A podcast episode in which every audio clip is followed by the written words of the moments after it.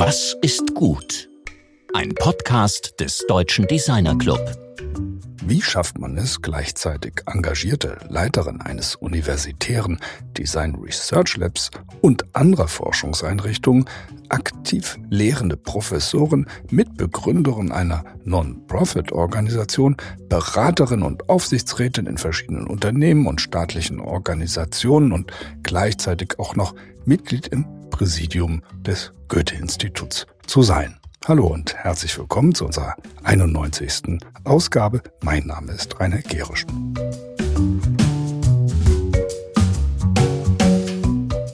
Und dabei geht es unserem Gast immer darum, wo Design ansetzen muss, um als mitgestaltende Kraft zu einer nachhaltigen, inklusiven und lebenswerten Gesellschaft beizutragen. Was ihre Antworten dazu sind und wie es zu dieser bemerkenswerten Karriere gekommen ist, klärt unsere DDC-Vorstandssprecherin Bettina Knot jetzt im Gespräch mit unserem heutigen Gast und DDC-Ehrenmitglied Professor Dr. Gesche Just.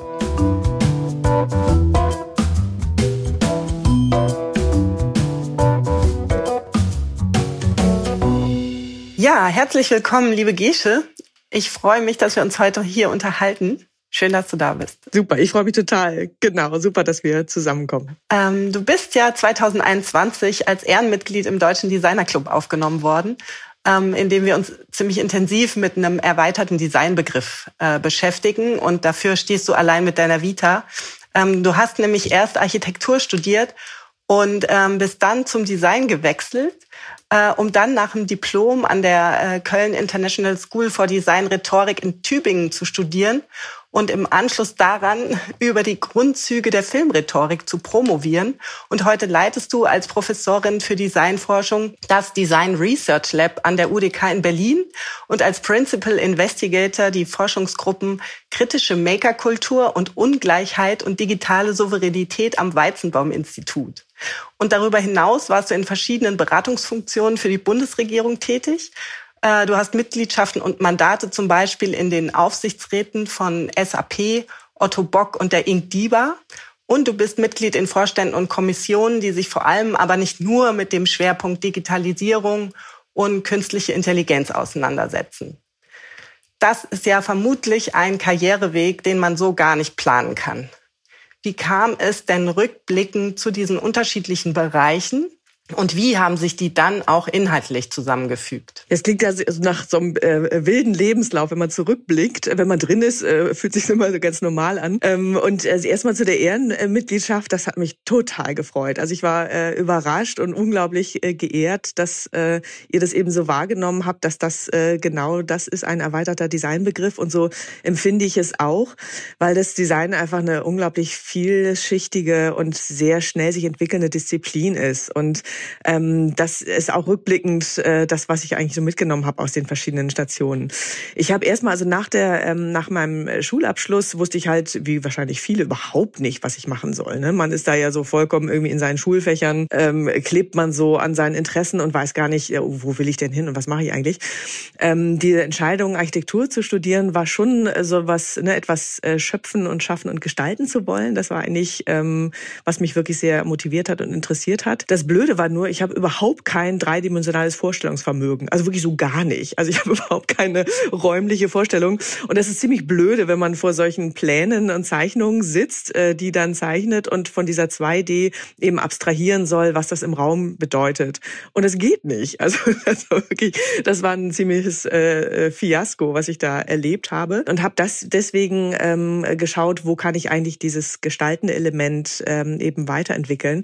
Und bin dann äh, nach Köln gegangen an die äh, Köln International School of Design. Und das war ein totaler Glücksfall, weil da wurde schon ein sehr breites Designverständnis ähm, gelehrt. Das war ja so ein, ja, so ein Modellstudiengang eigentlich, wo es eben nicht mehr darum ging, ob man jetzt irgendwie Grafikdesign macht oder Produkt, sondern das war einmal so quer durch den Garten.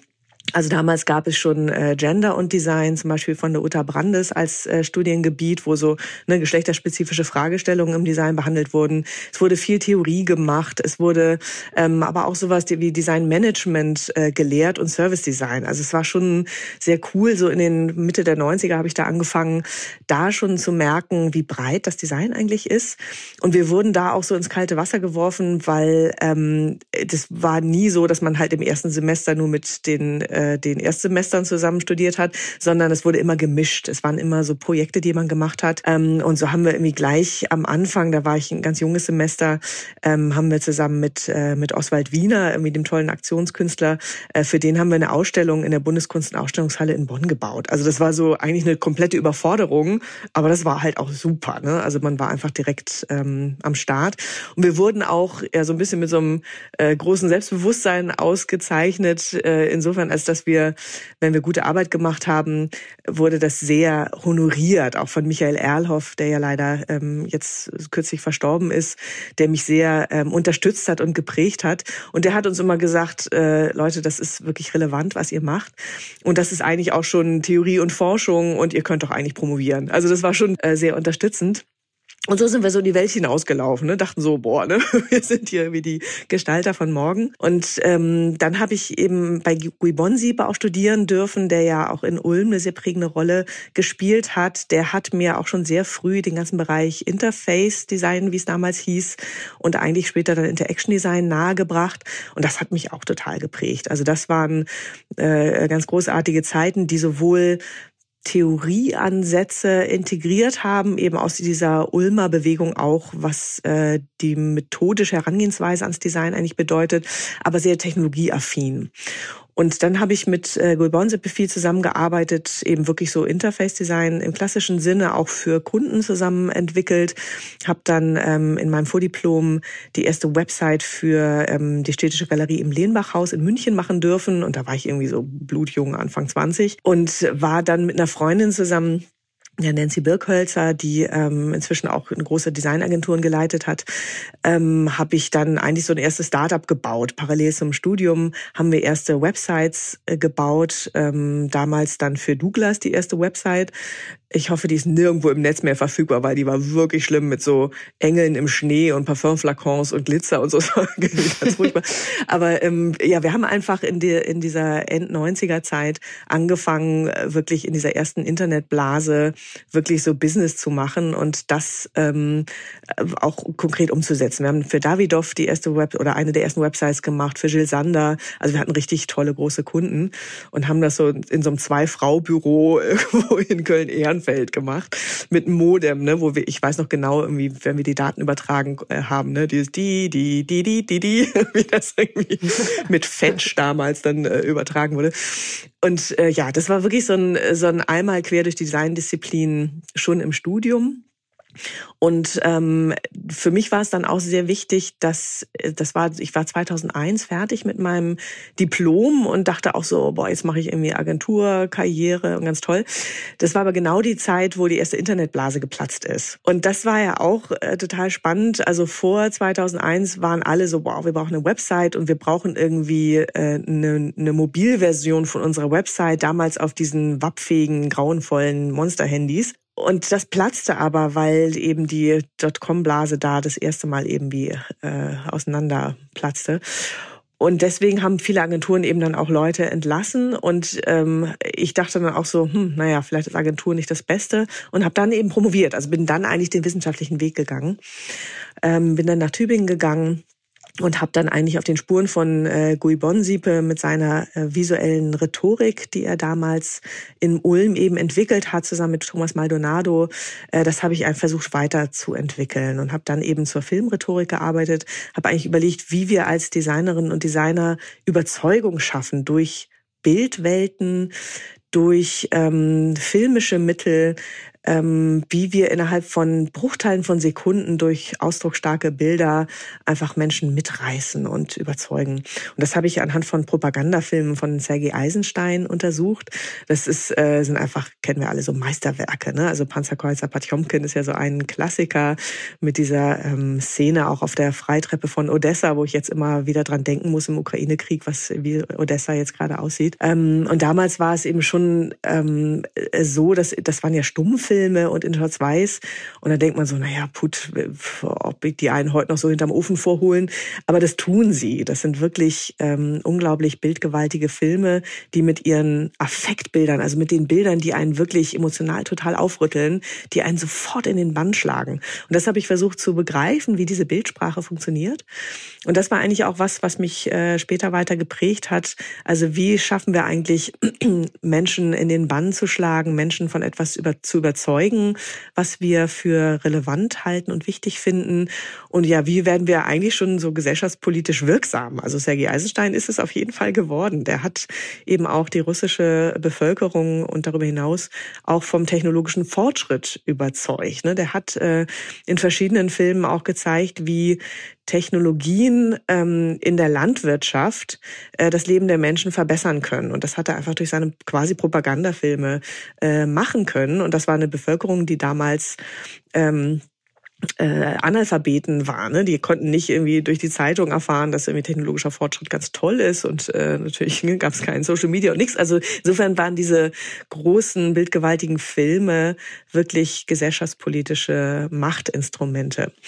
Und das ist, glaube ich, was, was mein Designverständnis auch geprägt hat, ähm, dass wir eine große gesellschaftliche Verantwortung auch haben, auch äh, den Technologie, ähm, die Technologieentwicklung mitzugestalten, mitzukommunizieren, was die kann und nicht kann, ähm, vielleicht auch einen kritischen Blick drauf zu entwickeln. Und so ging das ähm, dann eigentlich weiter. Nach meiner Promotion wusste ich auch nicht so recht. Ne? Ich wusste immer nicht so richtig, was ich machen soll, aber bin immer so dem gefolgt. Das finde ich einen ganz guten Leitsatz auch, äh, was, was meine Wahlmöglichkeiten vergrößert. Das war eigentlich immer so mein Schritt. Ich dachte, Promotion vergrößert meine Wahlmöglichkeit. bin dann nach Berlin gegangen ähm, an die äh, T-Labs. T-Labs, das sind die äh, waren damals die Telekom Laboratories, so ein Public-Private Partnership zwischen Deutscher Telekom und Technischer Uni, also sowas zwischen ähm, Unternehmen und Uni. Und die haben damals äh, gestartet, ich bin 2004 dahin gekommen, da waren die noch ganz frisch, haben ähm, 100 WissenschaftlerInnen eingestellt und 100 Telekom-Leute und wir sollten eigentlich zusammen neu erfinden, wie Kommunikationstechnologie funktioniert. Und ich war da so die erste Designerin an Bord, ähm, als Postdoc damals, die erste Frau unter 30 Postdocs und habe mir da so meinen Weg gesucht. Ähm, war eine super tolle internationale Truppe von Leuten, die irgendwie auch aus dem äh, so Netzwerktechnologen waren da und ähm, auch so ähm, Mobile Computing, ähm, Human Computer Interaction, also schöne Techie-Landschaft. Da habe ich total viel lernen können und habe mir da meine erste eigene Forschungsgruppe aufgebaut. Und das war finde ich für Designer auch super spannend, in solchen industrienahen Forschungsprojekten und Kooperationen wirksam zu werden, weil man da einen ganz schönen Hebel hat. Also man kann einerseits DoktorandInnen ausbilden, das habe ich eben damals schon angefangen. Ähm, man kann größere Forschungsprojekte machen und interdisziplinär zusammenarbeiten. Und denn diese Marktnähe mit der Telekom war für mich auch sehr ähm, interessant, einfach um immer so einen Realitätscheck auch zu haben. Ne? Also was ist irgendwie Markt möglich und marktgängig? Was passiert technologisch gerade ähm, auch im Bereich äh, Netzwerksicherheit? Ne? Cyber Security war ein großes Thema.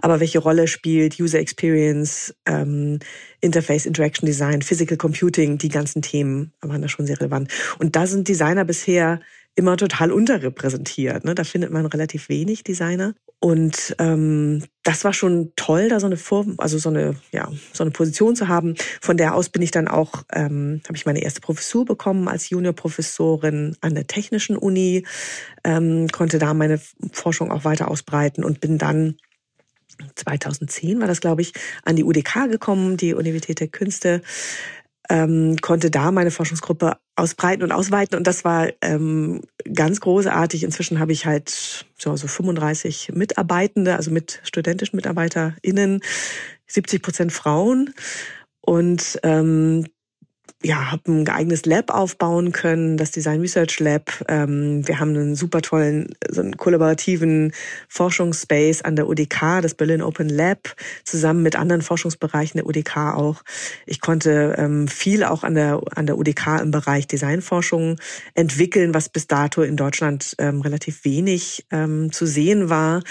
Und wir breiten uns in alle möglichen Bereiche aus. Also Physical Computing ist bei uns jetzt sehr stark im Bereich Smart Textiles. Wir machen so Wearable Computing. Ähm, wir machen aber auch so Community, Nachbarschaftsnetzwerke. Ähm, wir haben an diesem Weizenbaum Institut für die vernetzte Gesellschaft konnten wir Forschungsgruppen einrichten. Also es ist wirklich ähm, toll, was in so kurzer Zeit eigentlich ja durch äh, gute Umstände, aber auch durch gute Netzwerke und durch diesen breiten Designbegriff möglich war. Und ja, also ich liebe meine Arbeit. Ich habe ganz inspirierende, tolle Kolleginnen und Kollegen. Und ja, ich glaube, glaub, ich könnte mir kein besseres Umfeld äh, vorstellen als das, was ich jetzt gerade in Berlin hier habe. Ja, das klingt super toll, sehr, sehr spannend. Ähm, und auch so, als würdest du deine Profession sozusagen gefunden haben, ohne sie gesucht zu haben. genau. Ähm, es hat sich nämlich so entwickelt. Und ähm, was ich, äh, was ich mich frage, ist, ob du viel Überzeugungsarbeit hast leisten müssen. Ne? Also grundsätzlich ist ja dieser so ein erweiterter Designbegriff vielleicht gar nicht in, im Allgemeinen in den Köpfen so verankert. Du hast natürlich schon geforscht. Ich gehe also davon aus, dass du mit Menschen zu tun hast, die jetzt auch was anderes erwartet haben, vielleicht was Progressiveres, logischerweise, einfach durch diese Tatsache. Ähm, aber gab es denn Momente, wo du gemerkt hast, so jetzt muss ich das hier nochmal ähm, richtig verteidigen oder ähm, ja, wie erklärst du ähm, die, dein, dein Verständnis von Design? Wie vermittelst du das? Das war, waren sehr unterschiedliche Erfahrungen. Also einmal ähm, habe ich äh, so ein paar einschneidende Erlebnisse gehabt, äh, eben auch als äh, Forscherin und als Designerin. Ähm, das war vor ja, auch schon fast zehn Jahre her. Da haben wir die ersten Wearables entwickelt, ähm, haben so eine interaktive ähm, Strickjacke, so eine Notfallstrickjacke für ältere Leute entwickelt, wo es einfach darum ging, dass man nicht solche großen roten Notfallknöpfe irgendwie um den Hals tragen möchte, weil das total stigmatisierend ist, wenn man irgendwie äh, allein zu Hause lebt und äh, älteres Semester schon ist, sondern dass man einfach so eine Funktion in so eine Jacke integrieren will. Und das war ein gestrickter Sensor, den man einfach, äh, ja, den sah man gar nicht, es war einfach eine coole Jacke und da muss man einfach so am Bündchen ziehen und dann könnte man eben übers Handy einen Notfallruf ähm, auslösen. Also so ein ganz pragmatischer Ansatz. Und das habe ich damals damals ähm, bei der Telekom gezeigt und dachte so, ist ja irgendwie ganz spannend, weil das eben so eine ne, Next Generation ähm, äh, Informationstechnologie ist. Und ähm, das war so eine Gruppe von Männern eben aus, aus Bonn von der Telekom und die guckten sich das so an und dann sagten sie, ach, haben Sie was für Ihren Kleinen gestrickt? Und da dachte ich, Alter, also in dem Moment ist man ja schon, ähm, ich war, ich weiß nicht, irgendwie habe ich äh, nicht nicht äh, schlagfertig genug reagieren können. Aber das ist eine Mischung aus ähm, Dummheit, äh, Sexismus, ähm, äh, Kurzsichtigkeit und Arroganz, das ist schon äh, bitter und das ist schon auch so ein bisschen deutsch, ne? Also nicht sozusagen so, wow, jetzt käme mal die Technologie dahinter und was ist das Interaction-Prinzip, sondern wie so eine, ja, so ein bisschen stumpf. Und das, das habe ich nicht zum Glück nicht häufig äh, gehabt, aber das begegnet einem schon immer mal wieder. Ähm, oder auch Forschungsansätze, die wir präsentiert haben, dann wurde so kommentiert so, ja, das ist mir zu Berlin. Also, das fand ich auch irgendwie ziemlich krassen Kommentar, so, hä, Berlin? Und insgesamt, wenn man zu so, äh, zu so Gender-Themen auch gearbeitet hat, äh, da kriegte man schon dann auch äh, ab und zu mal so einen Shitstorm mit. Also überhaupt so, ne, also Frauen eben in die Forschung stärker auch einzubeziehen, auch so von so einem Human-Centered Design Approach. Äh, da, da hat man schon ordentlich Gegenwind. Ähm, aber andererseits habe ich auch immer wieder viel äh, Neugier erfahren und gerade in diesen Forschungs Kontexten in der interdisziplinären Forschung wird unsere Kompetenz sehr geschätzt, muss ich sagen. Also da wird erstmal denken die, ach so, die können irgendwie Sachen ein bisschen hübsch machen oder nachher äh, irgendwie fertig äh, einen Prototypen bauen. Das ändert sich dann aber sehr schnell in der Zusammenarbeit und dann bekommen wir immer mehr äh, Aufgaben, als uns teilweise fast lieb ist, weil die einfach merken, dass dass diese auch Übersetzungskompetenz, ähm, diese ähm, auch dieses partizipative Design, also NutzerInnen natürlich von Anfang an mit in den Forschungsprozess einzubeziehen, ähm, so einen holistischen Blick auch auf Technologien zu haben und auch immer wieder eine kritische Perspektive auf äh, technologische Entwicklung zu werfen. Das ist schon was, was jetzt gerade sehr stark gefragt ist, weil viele so monodisziplinäre Ansätze oder rein technologiefokussierte Ansätze äh, merken natürlich auch selber, dass sie ganz stark an, an äh, ihre Grenzen stoßen und dass es eben zu einer minderen Akzeptanz auch von Technologien führt oder sowas von ne, die ganzen KI-Debatten, die wir jetzt haben mit ähm, äh, Bias in, in AI, ne, also welche Vorurteile werden eigentlich reproduziert durch automatisierte Verfahren und ähnliches. Da merkt man schon, wenn man das interdisziplinär und mit den DesignerInnen macht, das wird schon sehr geschätzt. Und insofern haben wir da, glaube ich, eine gute Ausgangsposition. Ja, das, ähm, ich erlebe das häufig, dass es vor allem ähm, in diesem, dass das oft gefragt wird nach einem Bereich der Ästhetik und Formgebung am Anfang, dass dann vielfach eben die Frage ähm, dann nach dem, worum es eigentlich wirklich geht oder wo man ansetzen muss, wo man, wohin man so ein Projekt treiben kann, ähm, dass die dann durchaus von den Designern beantwortet wird. Äh, die, was ich noch so ein bisschen mich frage, ist, ähm, wie kommt man sozusagen in diese Position hinein, ähm, dass man äh, gesell das gesellschaftlich ein bisschen klarer machen kann, was ein Designer eigentlich macht, wofür er beauftragt werden kann.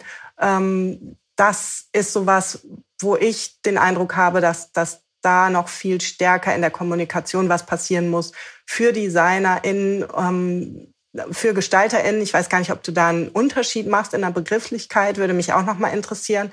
Ähm, aber an, an der Stelle der Kommunikation um Design und um diesen erweiterten Designbegriff muss in meinen Augen noch ziemlich viel geschehen. Ähm, siehst du das ähnlich? Ja, da hast du total recht.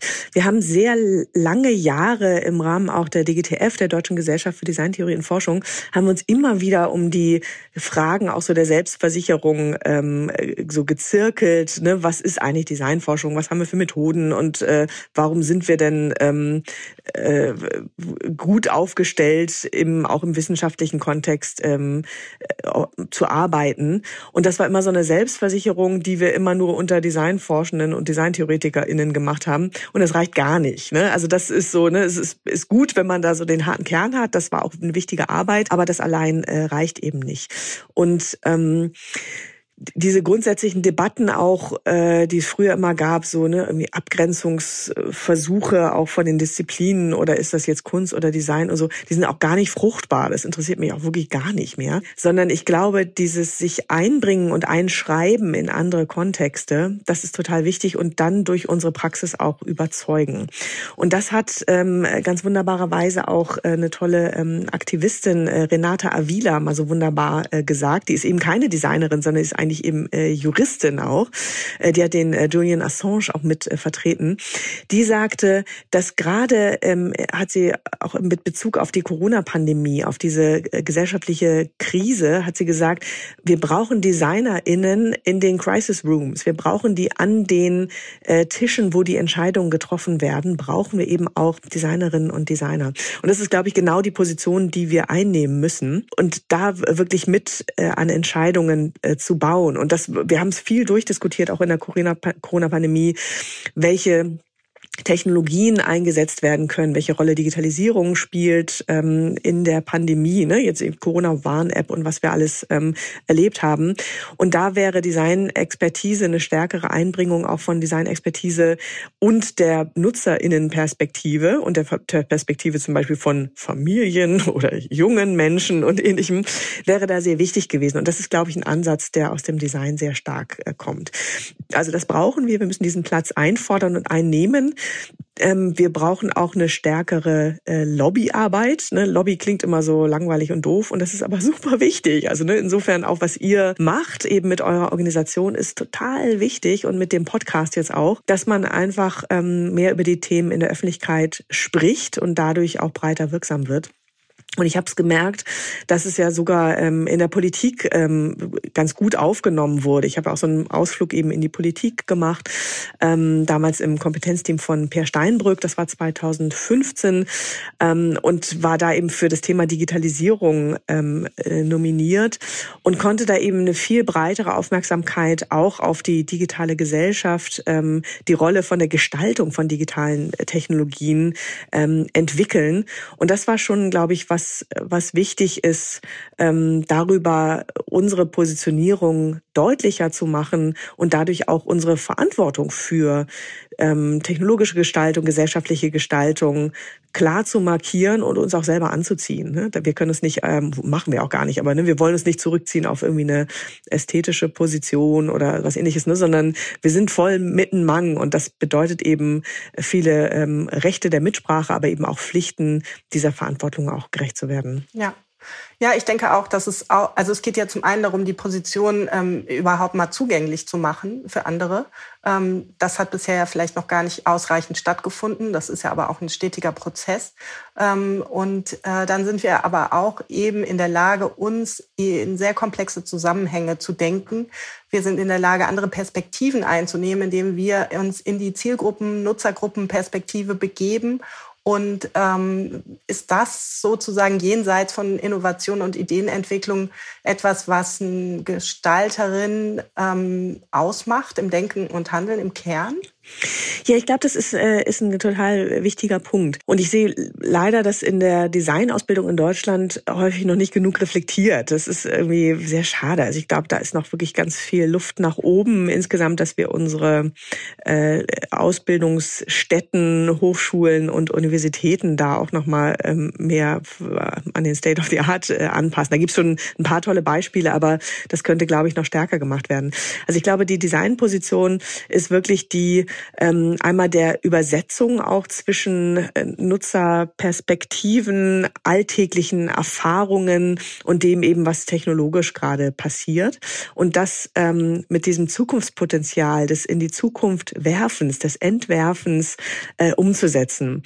Und ähm, du hast vorhin auch nach dem Begriff gefragt. Ähm, also diese verschiedene Historie auch von dem Designbegriff, auch mit dem äh, Diseño und dem Entwerfen, da hat äh, Flusser auch so einen ganz tollen Aussatz irgendwie dazu äh, geschrieben, äh, wie er auch diesen Designbegriff so auseinander nimmt. Der hat auch so ein bisschen was äh, diebisches, verstohlenes, so ein bisschen äh, so eine Schwindlerei-Komponente und der Entwurfsbegriff und der Gestaltungsbegriff, also das Werfen hat ja auch so eine ganz wunderbare Dynamik, in die Zukunft etwas zu werfen und die Gestaltung ist eben auch das Gestaltgebende. Ähm, und da glaube ich, können wir uns aus diesen verschiedenen Traditionen auch sehr, sehr gut bedienen.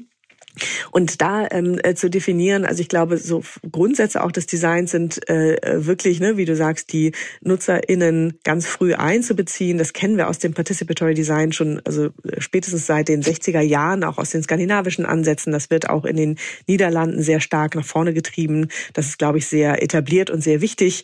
Ähm, auch so eine ja, empirische Komponente, also wirklich wach durch die Welt zu laufen und zu beobachten, wo sind denn eigentlich so Ansätze fürs Design? Was können wir eigentlich vielleicht ähm, ähm, gemeinschaftlich bearbeiten an Herausforderungen. Und ähm, solche Fragen auch wie, ne, wie, wie setzen wir neue Technologien ein, wie gestalten wir sie um und mit. Also ich glaube, da sind wir sehr bunte Hunde und haben da äh, wenig Angst vor Grenzen, ähm, sind aber gleichzeitig eben auch verpflichtet, uns damit auch auseinanderzusetzen. Also äh, Fragen, ne, wie KI ungefähr funktioniert, wie äh, ne, was, was im Bereich Coding gerade wichtig ist, was im Bereich der Mikrocontroller im Physical Computing gerade so passiert. Also da muss man sich schon ähm, reinfuchsen. Ähm, man muss, glaube ich, auch Grundlagen des Programmierens immer im Studium auch mit äh, vermitteln. Ähm, man muss nicht ne, der Chefcoder werden, aber man muss ungefähr wissen, was möglich ist und was nicht möglich ist und was eigentlich so Grenzziehungen sind, um da kompetent mitreden zu können. Insofern sind wir so ein bisschen so ähm, Generalisten äh, und als Generalisten unterwegs und müssen uns von da aus dann so Tiefenbohrungen suchen, wo wir sagen, ich möchte im Bereich äh, Social Design vielleicht etwas bewegen oder im Bereich äh, Physical Computing in der Forschung was weitermachen. Das ist dann, glaube ich, eine sehr individuelle Entscheidung, aber die fußt auf einer sehr breiten, kompetenten Ausbildung. Ja, sehr spannend. Ähm, Gerade, also du sagst ähm, auf der einen Seite, dass wir Generalisten sein sollen und uns dann eben aber schwerpunktmäßig tatsächlich ähm, nochmal in, ähm, in die Tiefe orientieren müssen.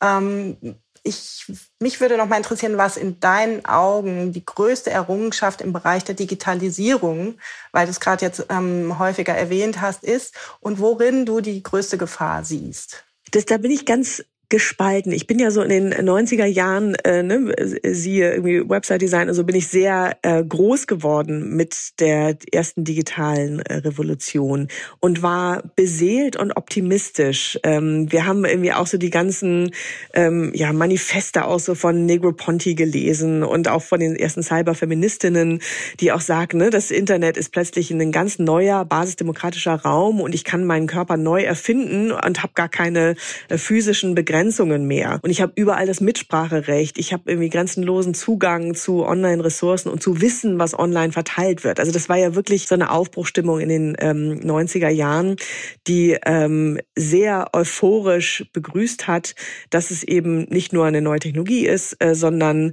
eigentlich ein neues Gesellschaftsmodell. Also eigentlich so das Internet in seiner dezentralen ähm, demokratischen Struktur total abgefeiert hat. Und da war ich voll dabei. Ähm, mir kam dann so in den letzten Jahren, äh, wie, wie wahrscheinlich vielen von uns, äh, natürlich immer stärker ähm, auch ins Bewusstsein, wie sehr auch die Schattenseiten äh, dabei zu ähm, berücksichtigen sind. Also ein einschneidendes Erlebnis war auch so ne, die die Piratenpartei mit ihrem Liquid Democracy Ansatz. Die fand ich ganz toll. Also es war ja eigentlich genau das der Versuch, das umzusetzen, dass man sagt, alle haben eben auch Mitspracherecht, auch politisches ähm, Partizipationsrecht und die Möglichkeit.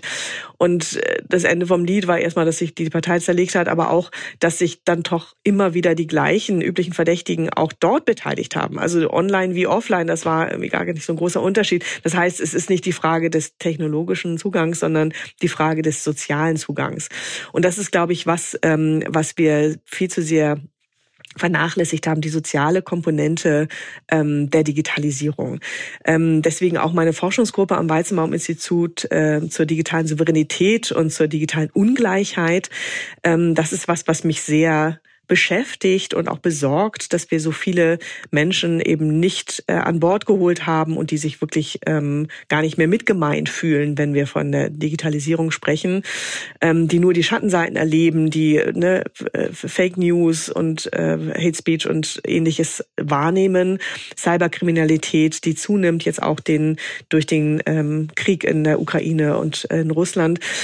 Ähm, das sind schon sehr besorgniserregende Entwicklungen. Wir sehen viel ähm, politische, auch auf europapolitische Weichenstellungen, die dem entgegenwirken. Und da bin ich eigentlich ganz hoffnungsvoll, dass das ähm, auch wirklich richtige Weichenstellungen sind. Ähm, wir müssen sehen, wie sich das alles entwickelt. Aber ähm, es gibt ja jetzt einfach gerade ne, diesen Digital Services Act, diesen Digital Markets Act, den AI Act, also wirklich alle Rahmenbedingungen, die versuchen, auch die Rechte von NutzerInnen an ihren Daten in der Zukunft ähm, ja, wiederherzustellen, zu versichern einen Ausgleich auch der Monopolstellungen ähm, hinzubekommen, dass eben auch kleinere Akteure im Netz ähm, ja, Möglichkeiten haben, Wirkung zu entfalten, dass wir einfach eine Wahlmöglichkeit haben und ähnliches. Das sind schon große ähm, Entwicklungen, die sich eigentlich in relativ kurzer Zeit auch ähm, ergeben haben, aber die mich schon so ein bisschen zwiespältig auch äh, schauen lassen auf die Digitalisierung, also ne, von der Euphorie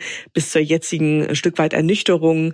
Ähm, nichtsdestotrotz äh, ist ist es, ja, ist einfach eine, eine großartige Errungenschaft. Wir müssen halt, glaube ich, nur ähm, verantwortungsvoller und sozial orientierter die digitalen Technologien gestalten und viel mehr Rücksicht nehmen und äh, ja partizipativ arbeiten mit denen, die bisher abgehängt sind oder sich nicht gemeint fühlen. Und das ist, glaube ich, auch eine ganz tolle Designaufgabe, eben auch die Digitalisierung zu eröffnen für Menschen, die bisher keinen Zugang gefunden haben, sei es technologisch einfach kein Netz haben, das kann ja schon in Brandenburg passieren, oder ähm, ne, die die gar nicht wissen, warum soll ich eigentlich, was mache ich denn da im Netz? Was, was passiert denn da? Ich, ich habe Angst davor oder ich, ich kann das nicht oder ich habe vielleicht auch äh, kulturelle oder soziale Hürden, dass es gar nicht nicht gern gesehen wird, wenn ich jetzt äh, vielleicht eben auch bestimmte äh, Ressourcen im Netz nutze. Da gibt es, glaube ich, sehr vielfältige Gründe für diese digitale Spaltung, die wir sehen. Und das ist, glaube ich, eine wichtige Designaufgabe. Ja, ich glaube, auch durch den Krieg ähm, ist es jetzt noch mal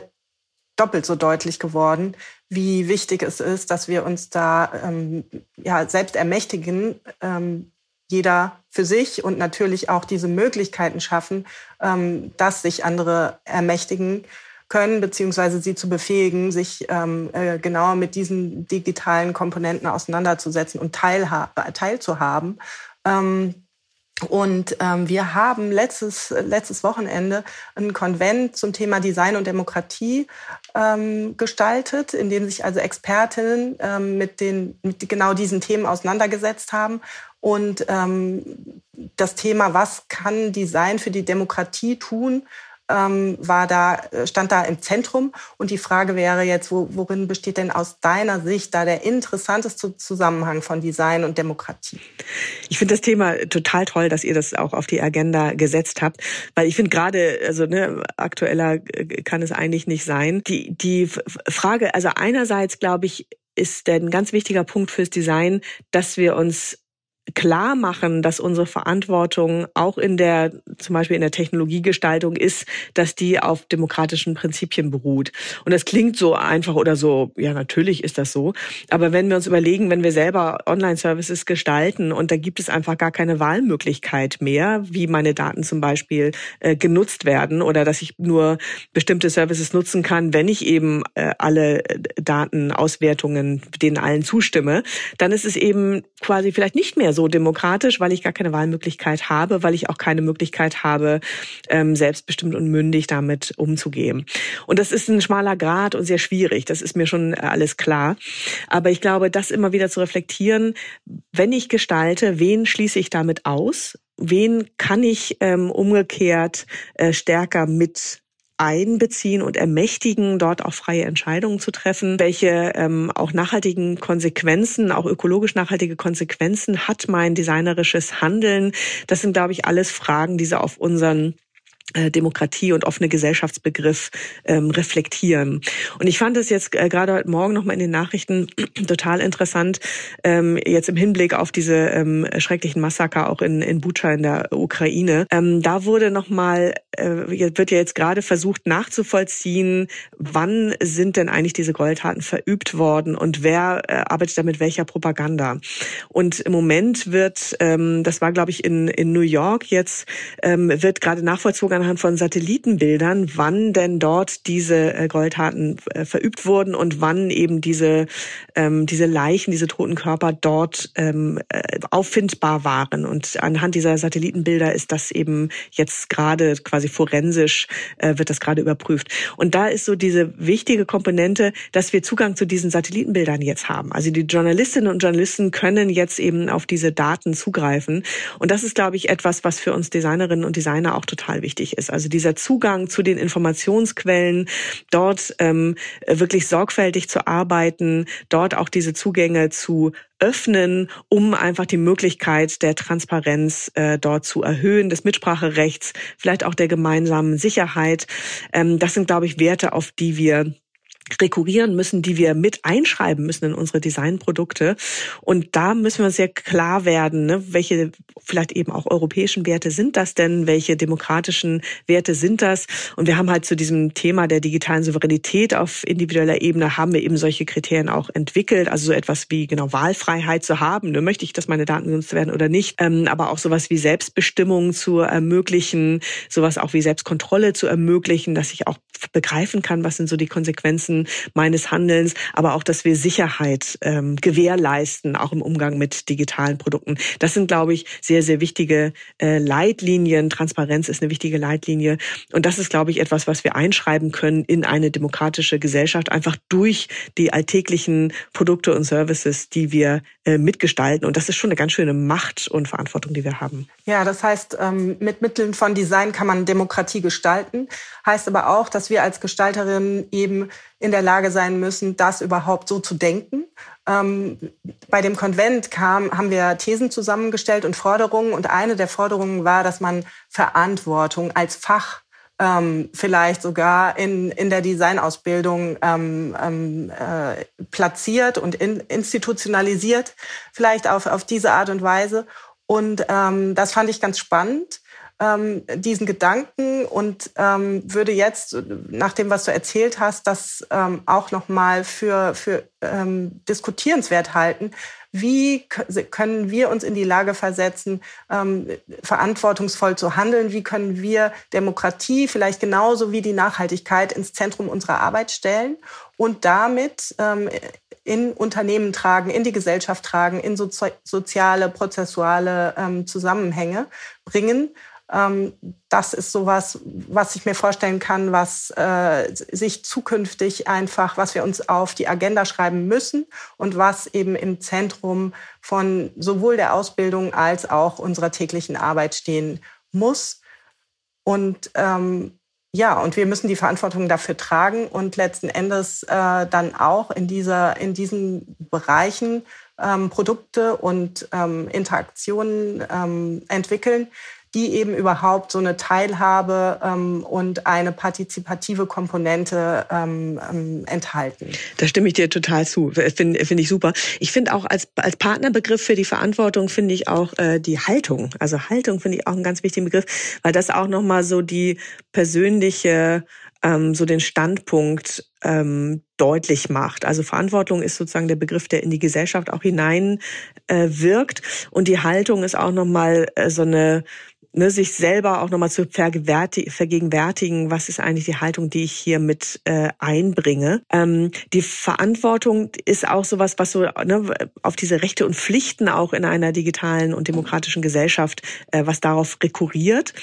Und das finde ich äh, toll. Das ist auch so eine so eine gesellschaftspolitische Verortung, die, glaube ich, für die Studierenden äh, super wichtig ist, weil die fragen natürlich sehr viel jetzt auch nach dem ähm, sehr ja, ja, zentralen Begriff irgendwie so des Impacts. Ne? Was sind eigentlich so meine Wirkungsdimensionen, die ich entfalten kann?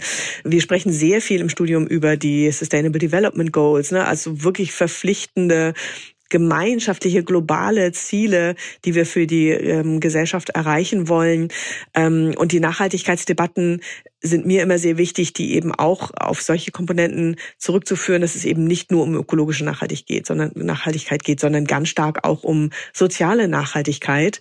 Und die muss natürlich auch ökonomisch nachhaltig sein, weil im Moment wird es immer so ein bisschen verkürzt in so eine Gegenüberstellung oder ja so eine Kampfposition gebracht. Ne? Das ist das böse Kapital und das ist das gute ökologische Design. Und das ist es, das kann nicht, kann es nicht sein. Also es muss auch immer ähm, eine ökonomische Nachhaltigkeitskomponente haben.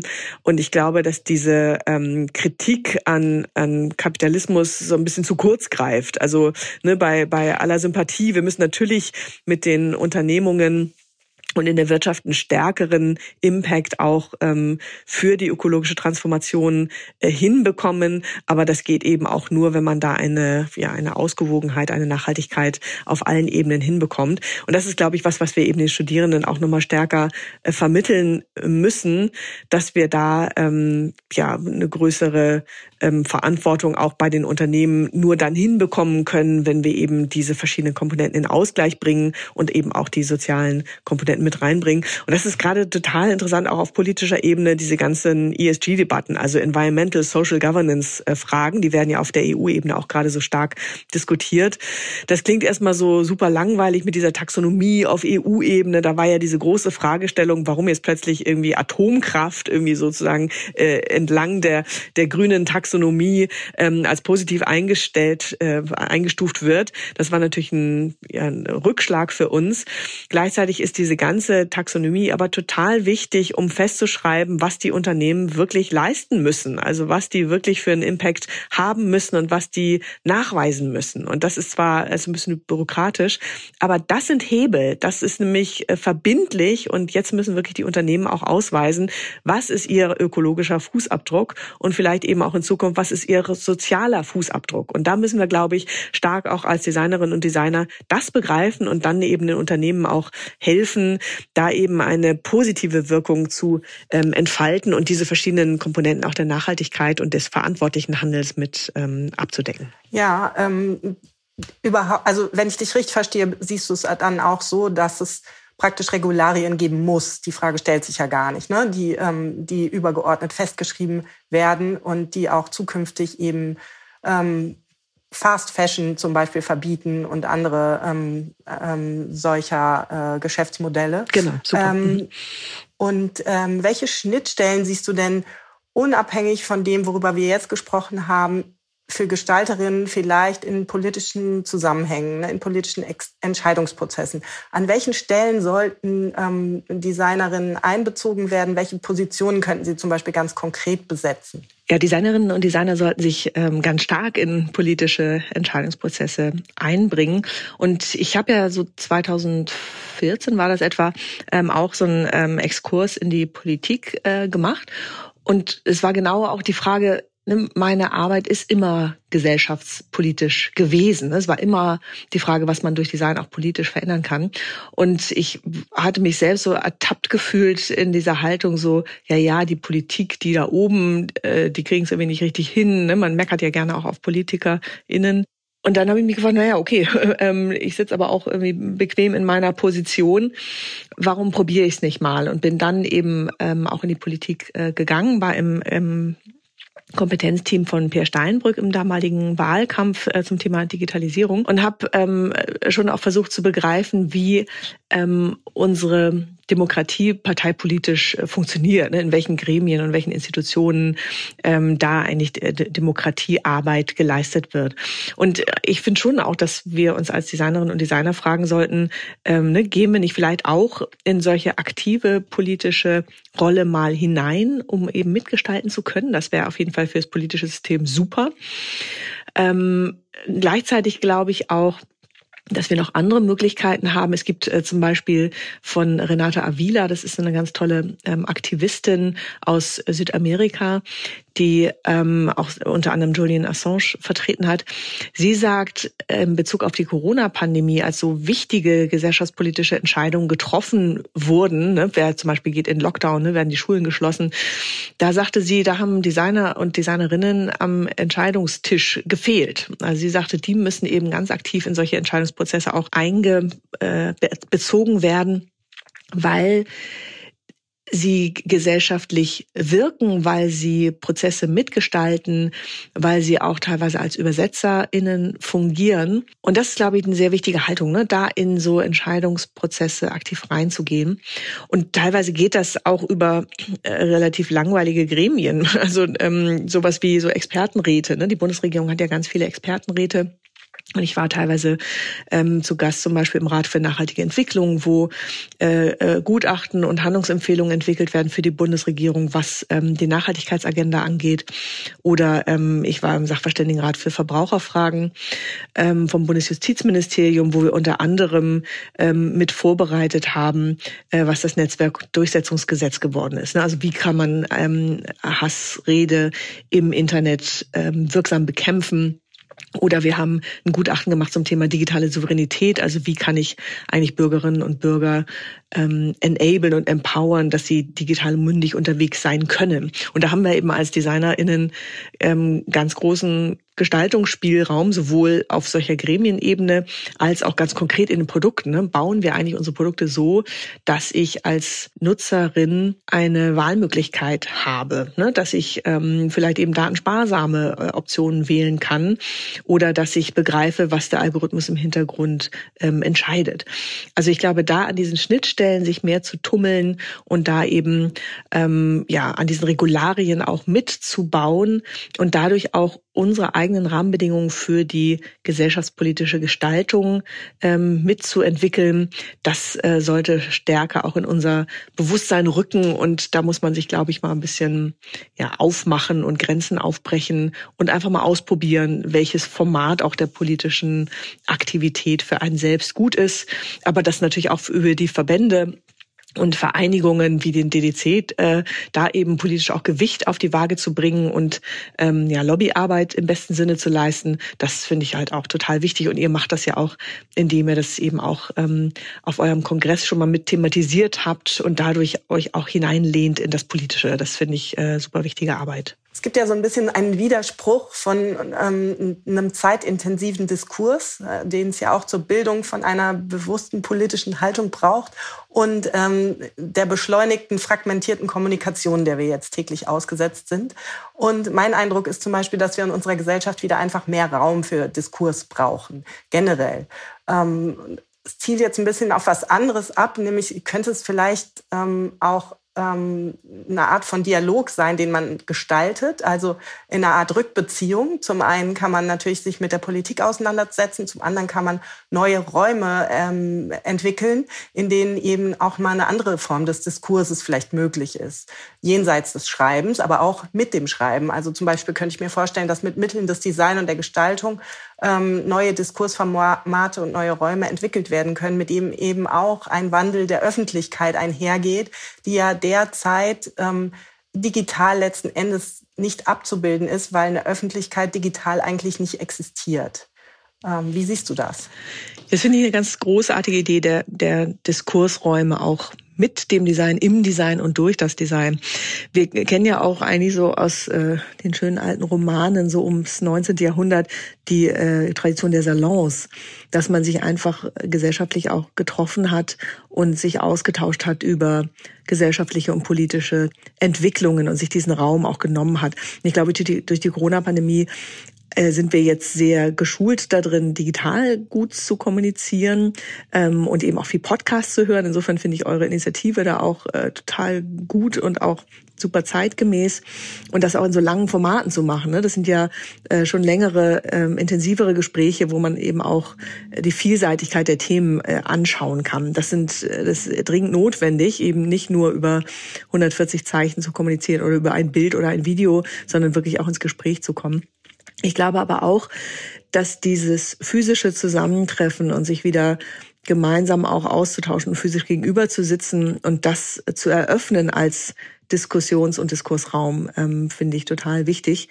Und solche äh, Tagungen und Konferenzen ähm, habe ich wahrgenommen, werden im Design auch häufig sehr viel spannender und kreativer gestaltet, als wir es vielleicht so von normalen, vielleicht wissenschaftlichen Fachkonferenzen kennen, die zum Teil, finde ich, so ein bisschen zu so am Ende gekommen sind, wenn man irgendwie einen Vortrag nach dem anderen hört und irgendwie dann auch, ja, so ein bisschen Fragen zurückbleibt, so, was habe ich jetzt eigentlich genau mitgenommen, sondern dass dieses interaktive, diskursive und auch das Streitgespräch, dass das wieder in den Mittelpunkt rückt.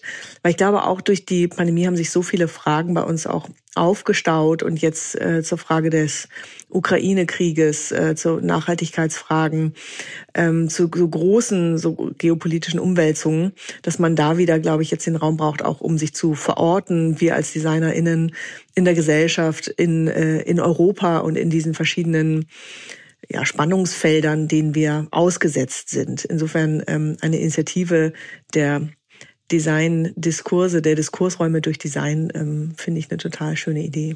Vielen, vielen Dank für die vielen Einblicke, die du uns hier gegeben hast. Wir sind jetzt leider schon am Ende unseres Gesprächs, äh, das ich äh, ehrlich gesagt gerne noch gerne fortführen würde. Ähm, ich würde ähm, an dieser Stelle aber noch äh, mit einer letzten Frage in die Zukunft blickend abschließen. Ähm, was wird gut? Ja, was gut wird, ist immer die schwierigste Frage, aber eigentlich auch die schönste. Ich glaube, was gut wird, was wir gerade merken, trotz aller Krisen und dem allen, was äh, zusammenstürzt und was an Aggression auch in Europa gerade äh, unterwegs ist. Ich glaube, dass das europäische Projekt und die, dieses Commitment an die offene und demokratische Gesellschaft, dass das gut wird und dass das ähm, neue Vergewisserung auch dessen ähm, mit sich gebracht hat, was wofür wir stehen in Europa, was wir in, in Deutschland auch an der Demokratie haben und ähm, ja, wie wir eben auch als Designerinnen und Designer in so einer offenen Gesellschaft mitgestalten können. Das ist ein totales Privileg und ein ganz wunderbares Privileg und natürlich auch anstrengend in dem ganzen Aushandeln, was wir jeden Tag auch erleben im gesellschaftspolitischen Raum, aber dass wir da immer Wahlmöglichkeiten und Mitspracherechte haben und das als Designerinnen mit auszufüllen und das auch durch unsere Interaktionen, durch unsere gestalteten Räume, durch unsere Produkte ähm, aufleben zu lassen und Realität werden zu lassen, das finde ich richtig gut. Das finde ich eine tolle Perspektive, die Design auch vielleicht wie es früher auch schon mal war im Bauhaus und in Ulm, äh, Design noch mal stärker auch auf die gesellschaftspolitische Bühne zurückholt, wo es eben auch hingehört und ja uns so zu Demokratie-Mitmachern und DemokratiegestalterInnen ähm, erhebt. Und das finde ich äh, richtig gut und daran mache ich gerne mit. Vielen Dank, liebe Gesche, für diese Worte. Ähm ja, es war ein super Gespräch. Ich hoffe, wir sehen uns bald in Berlin. Ja, vielen Dank, äh, liebe Bettina, nochmal für das tolle Gespräch und für eure wunderbare Initiative dieses äh, Podcasts. Und ihr setzt die richtigen Themen auf die Agenda. Ähm, hat mir großen Spaß gemacht. Auf bald. Mach's gut. Tschüss. Das war Bettina Knot im Gespräch mit Professor Dr. Gesche Just. Gerade in der letzten Antwort, denke ich, steckt durchaus auch ein Appell an uns, nämlich der aktiv einzugreifen und die offene Gesellschaft mitzugestalten, Einfluss zu nehmen auf die notwendige sozial-ökologische Transformation, auch wenn es manchmal anstrengend ist. Demokratie gibt uns hier eine Chance, aber sie muss eben auch wahrgenommen werden, damit sich etwas ändert. Wir sollten dies als ein Privileg verstehen.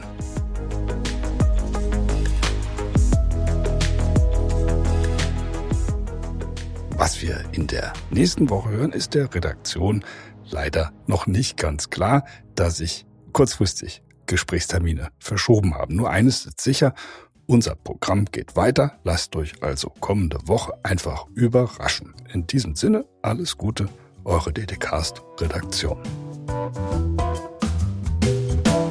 Thank you.